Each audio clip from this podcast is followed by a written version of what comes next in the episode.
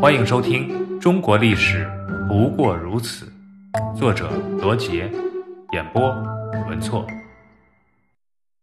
嘉庆暴毙。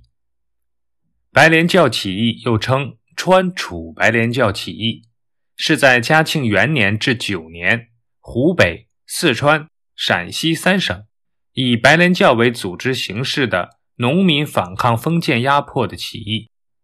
白莲教起义军在历时九年多的战斗中，占据或攻破州县多达二百零四个，抗击了清政府从十六个省征调来的大批军队，歼灭了大量的清军，击毙副将以下将变四百余名，提镇等一二品大员二十余名。清政府共耗资军费两亿两，相当于清政府四年的财政收入。这次起义使清王朝元气大伤，而此后清王朝的统治也逐渐的走向了衰落。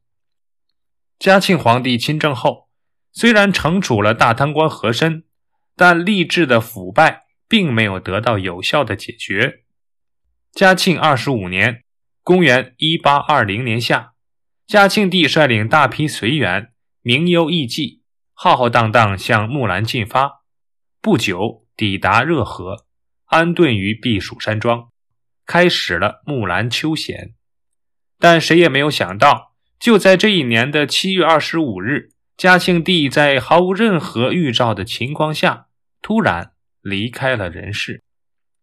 皇帝驾崩，热河行宫立即封锁消息，避暑山庄大门紧闭，限制所有人员出入，直到二十七日。流经的王公大臣才得悉噩耗，而嘉庆帝猝死的原因却没有人知道。于是民间就产生了各种版本的推测和传说。其中一个普遍的说法是遭雷劈而死。话说嘉庆帝到达避暑山庄后，立即全副武装，率领满汉大臣和八旗劲旅，大队人马直奔木兰围场。他们追踪围猎多日。只猎获了一些野兔，于是嘉庆帝非常的扫兴，提前结束了木兰秋闲。返回途中，雷电交加，嘉庆帝不幸被雷击中，落马身亡。这个说法虽然流传很广，但却没有丝毫的历史依据，因此这只是一个民间传说。根据当时的实际情况推测，嘉庆帝的死因。大概是长期的操劳而导致的心脏衰竭。从登基亲政以来，他没有过上一天轻松的日子。他的父亲乾隆在世的时候，天下太平，而轮到嘉庆坐上江山，国家便日益衰亡。嘉庆急于改变颓败的现状，振兴祖宗基业，于是他呕心沥血，费尽心机，苦斗了二十五年，可是积重难返。嘉庆帝感到无能为力，但是呢，又无法从繁重的公务中抽身自拔。在巨大的压力下，他的健康状况开始逐渐走向了恶化。嘉庆帝从病倒到归天，总共不到一天的功夫。虽然死前没有任何的征兆，但是导致猝死的罪魁祸首却是长期的劳累、伤神、压抑、苦恼。忧郁和烦躁，年逾花甲的嘉庆帝身体肥胖，加上天气暑热、旅途劳顿，很有可能是诱发心血管疾病而猝死。几十年来，他为治理日益衰败的国家殚精竭虑，付出了全部的心血，但他的能力又不足以带领大清帝国走向中兴，根本无力驾驭这个动荡不安的大清王朝。嘉庆帝死后。他的次子爱新觉罗敏宁继位，为清宣宗道光皇帝。小时候的敏宁在读书、行文、习武等方面都表现不俗，是一位理想的文武兼备的接班人。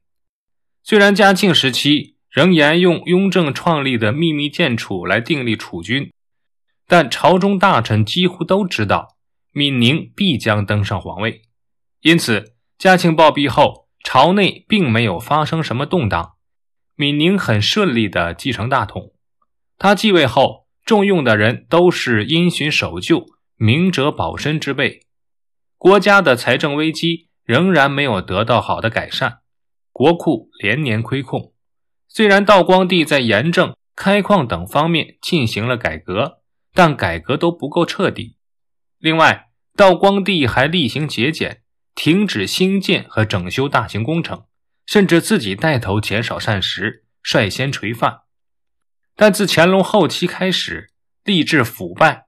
以倡导的方式根本无法彻底解决问题，朝廷官员个个阳奉阴违、奢侈无度，财政危机日益加重，使道光帝的统治陷入了十分艰难的境地。